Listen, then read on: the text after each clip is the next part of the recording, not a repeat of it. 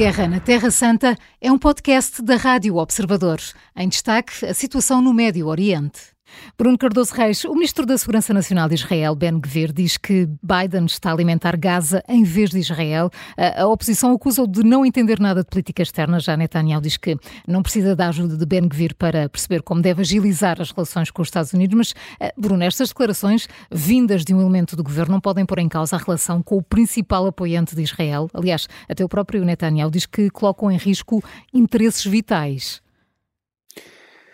Sim, quer dizer, a questão é este ministro Ben Gvir, que é, é, no fundo é representante de um bloco de mais ou menos seis ministros uhum. ligados a partidos mais, mais radicais, mais extremistas. Este senhor, por exemplo, tinha um retrato de um terrorista na, na sua sala de jantar, portanto é um daqueles partidos ligados também a, aos colonatos e à expansão dos, dos colonatos, que defendeu ainda no, no fim de semana passado, digamos, uma, uma espécie de limpeza étnica de Gaza há muito que ele cria enormes problemas à, à, imagem de Israel, à credibilidade de Israel.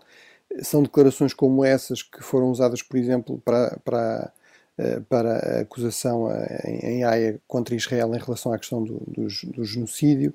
E, portanto, realmente ele é um problema há muito tempo e Netanyahu já devia saber disso há, há muito tempo. Eh, aqui realmente é, digamos, um, um caso extremo disso. No fundo, não pode haver uma espécie de diplomacia paralela, não é? Só há um ministro dos negócios estrangeiros e só há um chefe de governo e, é, e a eles cabe, no fundo, conduzir a, a, política externa e não propriamente a, a um ministro da, supostamente da segurança interna.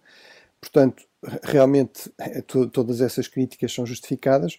Eh, vamos ver se isto significa que realmente uh, Netanyahu percebe que, sobretudo no caso deste ministro, ele realmente é um, uh, é, um, é um grande problema do ponto de vista da imagem externa de Israel, é um grande problema do ponto de vista da, da gestão diplomática da guerra por, por Israel. Uh, agora, o grande problema que Netanyahu tem é que, uh, para se manter no poder, ele precisou destes partidos mais extremistas e, provavelmente, para se continuar a manter no poder, continua a precisar destes ministros. Portanto, aí a questão se coloca é realmente a própria sobrevivência do governo Netanyahu.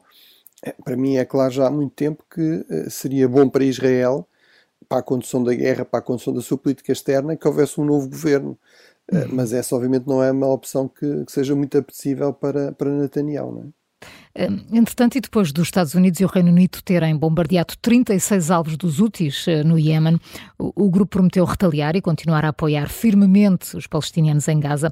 Além disto, os rebeldes xiitas dizem que estes ataques só vão atiçar o ódio do povo e uni-lo contra a presença colonial norte-americana. Este é um risco, ou melhor, este, este eh, é um risco estes ataques ou Biden, face à pressão que está a sofrer internamente, não tem outra alternativa?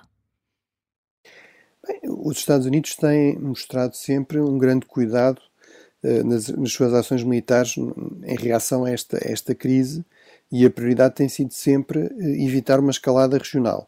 Uhum. Agora, o problema é que ela já aconteceu em parte e, e, e, em parte também já resultou na morte de soldados americanos. Portanto, temos de nos recordar que esta fase mais intensa de resposta militar americana resultou de um ataque Exatamente. que levou à morte de três soldados uhum. americanos numa base na Jordânia essas forças americanas na, na, região já são em boa parte residuais, são à volta de 2.500 soldados, sobretudo na Síria e no Iraque, que têm, sobretudo, como missão, têm tido como missão e tiveram como missão eh, combater o Estado Islâmico, Daesh, uh, e evitar que ele, que ele volte a ganhar força. E temos de recordar o que é que foi o Daesh na, nesta zona, não é? Portanto, um, eh, um grupo terrorista que se transformou numa espécie de Estado eh, com, com, exemplos de violência extrema, execuções sumárias, genocídio contra os curdos, ataques terroristas extremamente violentos na Europa, etc. E, portanto, eh, é essa a prioridade. Diga-se, há até aqui uma, uma, certa convergência de interesses, porque quer o Irão, quer estes grupos, quer o próprio Biden, eh, gostariam que estes soldados saíssem da região. Essa tem sido uma grande prioridade também de Biden, retirar o mais possível do Médio Oriente.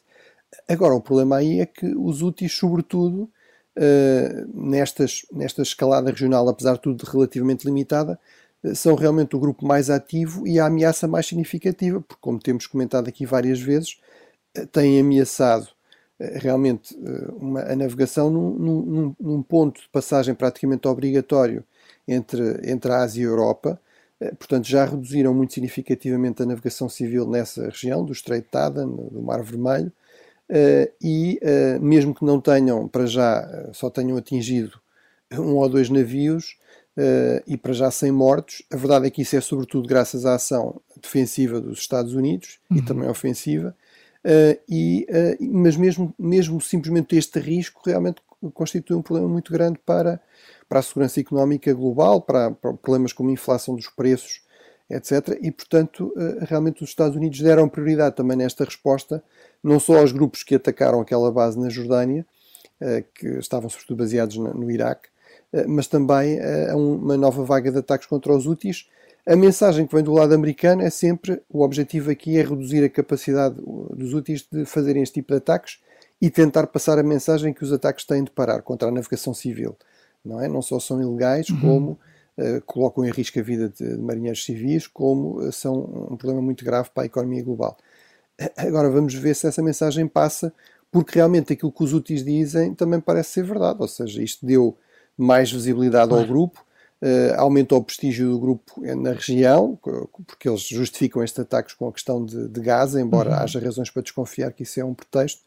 Portanto, realmente não é garantido que mais ataques americanos resultem nessa redução dos ataques dos úteis.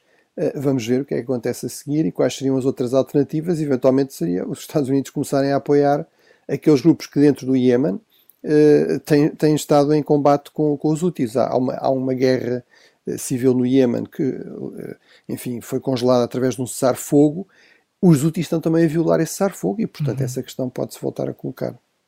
A Guerra na Terra Santa é um podcast da Rádio Observador.